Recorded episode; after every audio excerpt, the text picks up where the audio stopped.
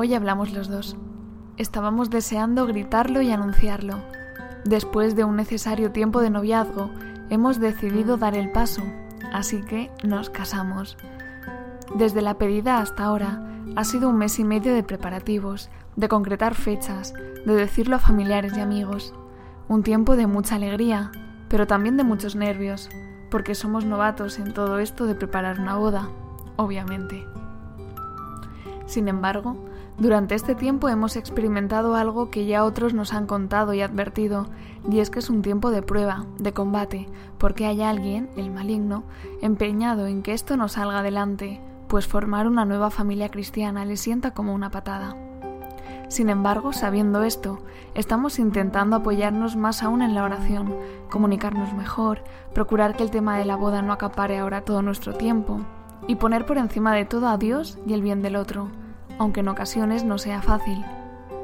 La decisión de casarnos ha sido con diferencia la decisión más importante de nuestras vidas, y aunque estamos nerviosos, cada día confirmamos con alegría esta decisión y vamos tachando en el calendario los días que quedan.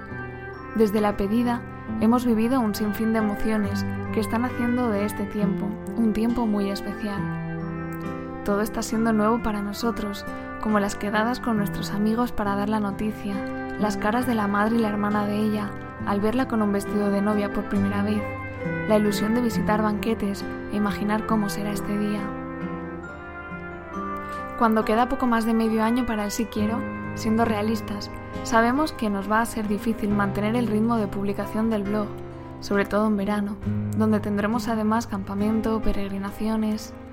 Sin embargo, tenemos muchísimas ganas de compartir con vosotros todos los preparativos y cómo estamos viviendo esto, y lo sabréis, aunque algunas sean a posteriori, cuando podamos hacer uso de nuestra experiencia recién adquirida y no andemos tan agobiados por todas las cosas que hay que ver en estos meses.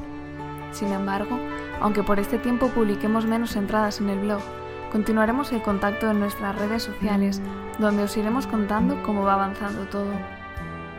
Desde aquí queremos compartir esta alegría con todos vosotros y daros las gracias por leernos en este tiempo de noviazgo. Lo que empezó siendo una historia de tres se convertirá en una historia de dos, cuando seamos una sola carne, un nosotros y Dios. Y después, solo Él sabe si la familia se ampliará. Por el momento, vamos a ir paso a paso, disfrutando de este tiempo en el que Él sigue escribiendo su historia.